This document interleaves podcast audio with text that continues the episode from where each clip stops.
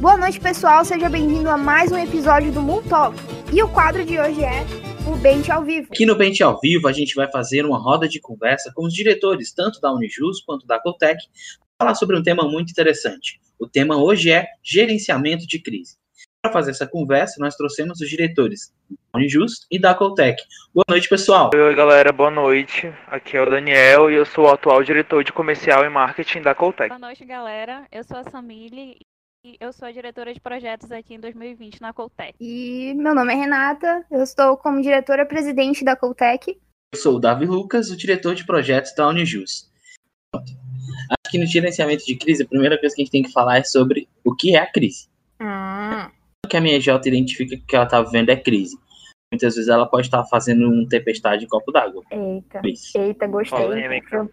Tapa na cara de Polêmica. muita gente. Pensativa aqui Isso. agora.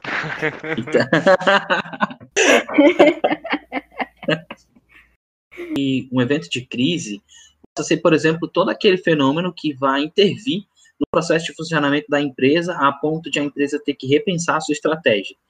Então, ele pode surgir da parte financeira, da parte é, processual mesmo, dos projetos que a empresa, o AJ, está construindo, e aquele problema tem que ser resolvido para que o fluxo possa continuar seguindo normalmente. Então, para mim, crise é sempre nesses momentos em que o problema surge e interfere diretamente na dinâmica da EJ, sabe? Tá. É, E eu concordo bastante com isso, principalmente no, no ano que a gente está vivendo, né? Que é, a gente está com muitas incertezas, tendo que mudar muitas estratégias, principalmente a parte de comercial e marketing, assim, sabe? Tipo, o momento que a gente está vivendo, a gente está tendo que, tipo, se reinventar para estar tá tentando acompanhar esse ritmo todo. E também é, é, é normalmente quando. E, não é, e normalmente não é só um setor que, que vai ser afetado. Normalmente todos os setores da empresa sofrem ao mesmo tempo com dores que foram é, causadas pelo, pelo contexto de crise, né? Então, não é ali uma dor pontual de gestão de pessoas, não é uma dor pontual de comercial, é, um, é uma dor geral da empresa e que normalmente a solução é, uma, é a junção de vários, de vários pequenos processos em, aplicados ao mesmo tempo em vários locais, assim. E aqui em projetos, né, que a gente é uma empresa de engenharia, no momento que começou esse momento de crise, a gente teve que parar duas áreas aqui dentro da Coltec, porque eram áreas que eram práticas, né? Então, no momento que a gente não poderia mais ter pessoas aglomeradas e tal, a gente teve que dar um stop em duas, duas grandes áreas aqui dentro da Coltec. E como foi esse processo para vocês identificarem que tinham que parar as áreas? Assim, lá em março, quando. Aqui em Manaus, né, as coisas pararam em março. Então, assim, a gente teve alguns pontos que, que favoreceram a Coltec em relação a planejamento. A gente faz o, o nosso modelo de planejamento estratégico, ele é mensal. Então, a gente já trabalha com, com um modelo de planejamento que permite essas mudanças mais bruscas. Então, pra gente, essa não foi uma dor tão latente assim. É, mas a nossa primeira decisão foi é, a gente ia pensar na saúde dos membros e nós não íamos, é, é, de forma alguma, continuar vendendo os serviços de mecânica e, e elétrica, né? Porque exigiam de presença de visitas presenciais. Então, é, essa foi a primeira decisão que a gente que a gente tomou. E depois disso a gente começou a pensar em um contexto, em um cenário em que nós teríamos que, que ir até o final do ano com uma única área e ainda assim ser capaz de, de bater nossas metas, né? Tanto de faturamento quanto de, de projetos. Então, foi esse pensamento que ajudou a gente a. a de- foi esse pensamento desde o início, né? Que ajudou muito a gente a prever alguns problemas e também evitar alguns problemas, sabendo em algum momento não só as oportunidades que a gente tinha que agarrar, ou então as oportunidades que a gente te- te- teria que deixar para depois, né? Então, assim, o nosso momento de transição foi muito essas decisões chaves e entender as oportunidades em que a gente deveria fazer alguma coisa e as oportunidades que a gente não deveria fazer nada. É, eu li até isso sobre, num livro que, tipo assim, ele fala que o problema é que, de maneira prática, grandes conquistas tendem a ser alcançadas não por adição, mas por ações negativas, ou não fazer. A gente escolheu não fazer certos serviços e a gente escolheu não adicionar mais membros de computação naquele momento. Porque não fazia sentido pra gente e tal. Tipo, às vezes a melhor solução é a melhor solução é, é você fazer o, o mais simples. E a gente escolheu trabalhar com o que a gente tinha. E foi aí que a gente capacitou, foi aí que a gente é, começou a usar os membros que a gente já tinha das outras áreas que iam parar para aumentar a nossa capacidade operacional. A gente não fez o, o que seria o mais lógico ali, né? Que era tipo, eu preciso aumentar a minha capacidade operacional em computação, logo eu vou fazer um processo seletivo para colocar mais gente de computação no FDJ. Bacana. É, e o processo decisório para, por exemplo, vocês chegarem nessa conclusão? É, foi em conjunto com toda a Direx ou vocês fizeram, tiveram que montar um comitê de crise específico para aquela causa e, e assim por diante? Então, é... eu acho que esse contexto, assim, foi. Na nossa realidade, assim, foi bem brusco, né? Como a mídia falou, tipo, duas grandes áreas precisavam ser paradas e a gente tinha que tomar grandes decisões para estar tá conseguindo rodar a empresa. Então a gente se reuniu sim, a, a galera da Direx, assim, sabe, olhou os principais furos, assim, que estavam dando na, nas nossas diretorias com a pandemia, né, tipo, a parte de processos em comissão e marketing, a parte de processos em projetos, a parte de processos até mesmo nos nossos alcançáveis, e aí foi o momento que a gente teve que avaliar, sabe, buscar é, ferramentas, metodologias que pudessem auxiliar a gente a estar tá, é, contornando isso. Tanto que em projetos, se eu não me engano, a gente até arranjou uma ferramenta que dá para fazer é, instalações online. E na Unijus, Davi, tipo, como é que foi a, a transição para vocês, assim? Foi uma coisa, assim, mais de impacto? Ou então vocês tomaram, assim, decisões rápidas? Diferente é, do planejamento que vocês fazem mensal, né, o planejamento estratégico, a Unijus estava encerrando, no mês de março, um estudo profundo sobre o planejamento estratégico semestral. A gente tinha feito para o semestre inteiro e já estava planejando como seria um semestre da pandemia ela estourou. Aqui também nós começamos a encerrar as atividades é, no mês de março, especificamente no dia 17. Aí havia algum, alguns problemas dos nossos serviços que exigiam diligências presenciais. Vocês mandavam presença no cartório é, e tudo mais, então nós tínhamos alguns projetos para conseguir lidar. Foi um baque muito forte na atuação da empresa é, como um todo. E isso nos deixou preocupados. No começo teve aquela sensação na Direx da Unijus de pânico, né? Mas aí a gente teve que colocar os pés no chão e entender como prosseguir. Aí a gente acabou escolhendo é, fazer o encerramento de é, a suspensão de todos os serviços via a diligência cartorária para esperar os cartórios abrirem, como seria. A gente está retomando agora, por esses dias, inclusive, aqui nos cartórios do Ceará. E aí é, nós demos segmentos a todos os serviços que estariam, é, que seriam virtuais. Então nós pensamos em fazer o prosseguimento e suspender os anteriores. O segundo ponto foi como estão nossos clientes. Pensar como eles estavam, procurar falar com eles, entender a situação deles, para começar a saber por onde nós iríamos atuar. E aí, a primeira decisão da Direx em relação a isso foi essa suspensão, aplicar para os membros o porquê dessa suspensão de serviços dirigenciais, fazer regras novas para os membros, como, por exemplo, você não pode ir até o cartório, é, você não pode é, estar exposto à pandemia e tudo mais, vamos tomar cuidado, e depois os processos virtuais, eles continuam. Nós criamos toda uma rotina voltada para isso, mas, de fato, foi um impacto muito forte no começo. E, assim, por exemplo, na Coltec, a gente teve... Outro impacto para a gente foi que, por exemplo, gente, nós tínhamos uma sala. Então, toda a nossa comunicação, ela girava em torno de... É, se eu estou procurando algum membro da Coltec, é só ir lá na sala que eu vou achar. Então, é só deixar lá no nosso Kanban. Então, a gente teve esse problema aí de migrar é, a nossa, o nosso local de trabalho inteiramente para um ambiente é, virtual. Então, foi daí que surgiu o nosso quadro no, te, no Trello, que é o Curral Office, que a gente tem aí a nossa a nossa cultura de ser gado pelo propósito. Então, a gente fez um ambiente que era que era ali sobre tinha um pouquinho ali da nossa cultura. E, bom, cada um de lá, cada um dos membros tem lá sua foto, que era muito para aumentar a nossa a proximidade, né? Tipo, eu tô olhando pro, pro, pro meu colega de trabalho, é, E junto com a, cada lista, né, lá do Trello tem a foto de um membro e também tem o checklist de atividades. E a gente criou toda uma regra para usar o, o, o, usar o curral, né? Tipo, a gente colocou um, um, uma lista só para revisão de documentos. A gente, a gente fez um feed que é tipo, é como se fosse o feed do Instagram, só que o feed de notícias da Coltec. Então, se a gente tem reunião que a gente já marcou, se a gente tem. É, se alguma. Se tem alguma, algum curso, se tá chegando o Ened, então, tipo, tudo a gente coloca lá.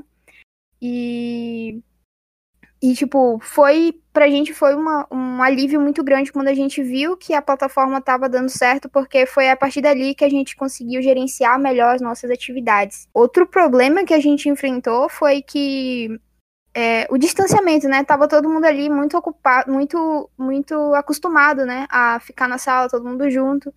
E do nada, todo mundo tava separado. Então a gente criou uma playlist na, no Spotify em que cada um colocou suas músicas e eu, por exemplo, acho muito legal enquanto eu tô trabalhando ouvir a playlist da Coltec porque é muito aleatória. Pelo gosto musical, então pelo, pelo estilo de música, a gente meio que já consegue adivinhar qual é a pessoa, então isso já cria ali aquela, aquela lembrança. Eu consigo lembrar do, do, do meu colega de trabalho, então logo eu sinto que eu não tô trabalhando sozinho, né? Que eu acho que esse foi o grande sentimento de estar em home office, que é se sentir sozinho e não se sentir parte de alguma coisa, né? Aqui na Unijus, é, a gente também viveu um baque muito forte com essa questão da comunicação.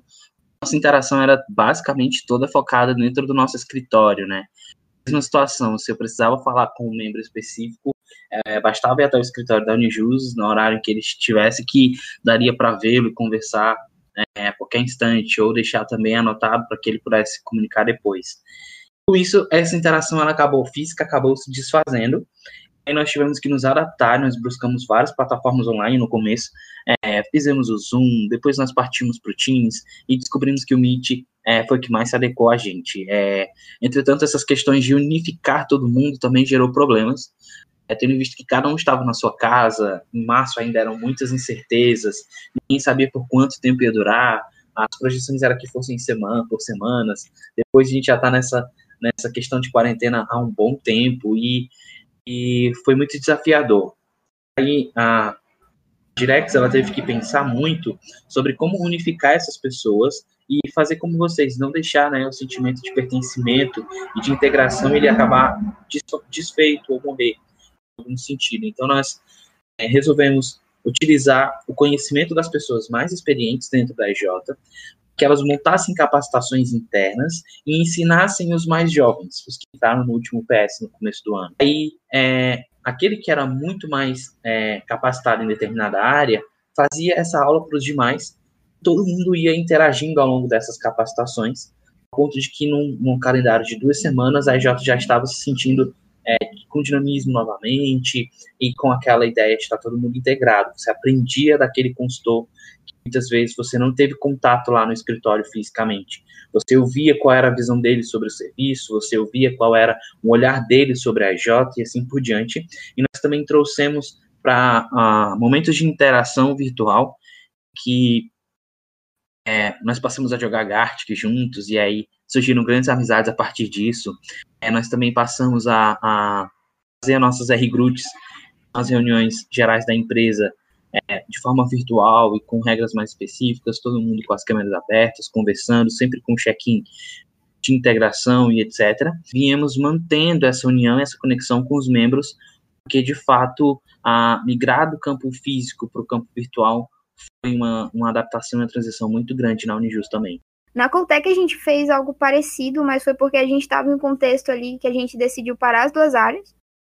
Só que nós tínhamos um, um impasse. A gente não queria colocar mais pessoas dentro da Coltec, porque é, naquele momento a gente teria que é, montar um processo seletivo não fazia sentido, sendo que nem a gente compreendia melhor, né, muito bem o contexto, né?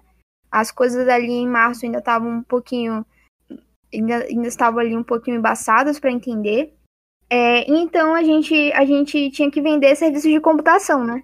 Mas só que a gente só tinha cinco membros de computação de 16. Então a gente, em vez de, de tipo, chamar é, mais pessoas de computação, a gente capacitou as 16 pessoas que eram de elétrica e computação, ou elétrica e mecânica, é, para fazer o nosso serviço mais simples, que é site. Então a gente fez série, a gente fez várias videoaulas que a gente colocou no YouTube e a gente colocou lá como não listado. Então é um, a gente lançou, a gente tem o nosso próprio material, então foi bacana porque esse esse formato de capacitação deixa a gente com abertura para capacitar outras gerações da Coltec e foi uma experiência bem legal porque a gente conseguiu dobrar nossa capacidade operacional e vender mais projetos de computação que era o que mais ou menos o que o mercado ali oferecia para a gente, né? Em termos de, de serviços que estavam em altas, porque muitos negócios tiveram que se adequar, né, ao, ao formato digital e ter um site, ter um e-commerce, ter seu aplicativo fazia parte, era uma das ferramentas usadas para isso. Então a gente começou a explorar bastante isso e gerou capacitação interna para suprir essa demanda que estava vindo para gente. É, Renatinha. E o que foi interessante também nessa época que a gente teve que parar, né, elétrica e mecânica, e a gente teve que observar a área de computação e ver, tá, né? O que a gente vai fazer aqui para esse pessoal de computação não ficar sobrecarregado? Afinal, a área deles vai rodar aqui dentro. E, né, e vai ter outros membros aqui ociosos. A gente, então, como a Renata já falou, gravou as videoaulas e tal. E, e, os membros de computação, né? Como é que eles ficavam? O pessoal de computação, eles ficavam nos projetos mais complexos. E, e, eles só se dedicavam àquilo. Então, os projetos mais simples, embora eles fossem mais simples, né? Eles tomavam bom trabalho assim em relação a tempo, né? Eles tinham bastante dedicação de tempo, assim, que eram coisas pequenas, mas muitas. Então, o pessoal de computação poderia é, largar de mão dessas coisas mais simples e deixar com o resto dos membros, e eles indo fazer só os trabalhos mais completos, os projetos mais completos aqui dentro. Então, também essa foi a forma que a gente viu de descarregar o pessoal, né? Que já estava já, já eles eram muito sobrecarregados, porque eles pegavam os projetos pesados da área e, na, e os projetos simples também. Porque o pessoal de mecânica elétrica antes ficava nas suas áreas né, de mecânica elétrica. Então, aí que a gente também começou a olhar essa questão do sobrecarregamento dos membros. Sim. É, o Dani pode até falar melhor, mas é, essa questão de, de, de, ter a necessidade de aumentar a nossa capacidade operacional veio muito por conta da demanda de mercado, né? Como, a gente, como eu falei, de, de sites e, e aplicativos. Sim, tipo, como, como a gente chegou nesse período de pandemia, né? É, várias pessoas migraram assim para a parte digital, né? E aí foi o momento que a gente teve de estar tá explorando também outros pontos de contato que a gente poderia estar tá tendo. Por exemplo, hoje a gente tem é, um canal no YouTube que a gente é, coloca alguns vídeos lá voltados para a parte de vendas, de, de produtos, como por exemplo, recentemente a gente lançou o vídeo do Cal, né, para estar tá escalando. É, no LinkedIn também a gente tem atuado bastante para a parte de conteúdo, é, no Instagram, no Facebook, a gente voltou com o Facebook para um público mais diverso, assim, sabe? Então foi o momento também da gente estar tá se reinventando na nossa comunicação, assim, tá buscando outras formas de estar tá captando clientes, isso deu até um retorno bem legal, assim, pra gente. Eu acho que o mês de junho, assim, foi o mês que a gente mais recebeu leads, assim, que a gente teve uma conversão legal. E querendo ou não, isso ajudou bastante, assim, para a parte de visibilidade, os nossos números é, tiveram um alcance legal também. E querendo ou não, a gente conseguiu ter um retorno bom, assim, sabe? Através desse, dessa inovação que a gente acabou tendo dentro da, da parte de comercial e marketing. Chegaram muitos leads, né, Dani? Sim. É eu... uma, uma, uma coisa aqui, né?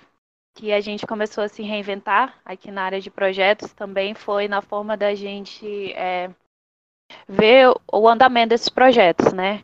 Com o início da crise, o, eu, eu percebi aqui, principalmente para para a galera que executava mesmo, que houve uma mudança brusca, assim, sabe? De rotina, de horário.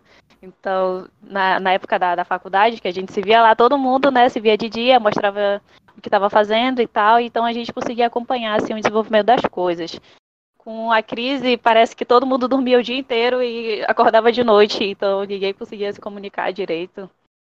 Então a gente teve que se reinventar aí nessa parte de comunicação e feedbacks. E eu, a gente teve que criar umas regras. Né? A gente teve que criar umas regras. Olha, então, galera, que olha, para certos projetos, todo dia, 9 horas da noite, RV de 15 minutos aqui para todo mundo falar o que está fazendo. Então, 15, é, 9 horas da noite, assim, o pessoal parece estar tá acabando de acordar e tá, tá indo viver essa madrugada. que também teve muito disso. Ah, os horários ficaram muito loucos, é porque as pessoas ficaram confusas, estavam trocando dia pela noite e etc.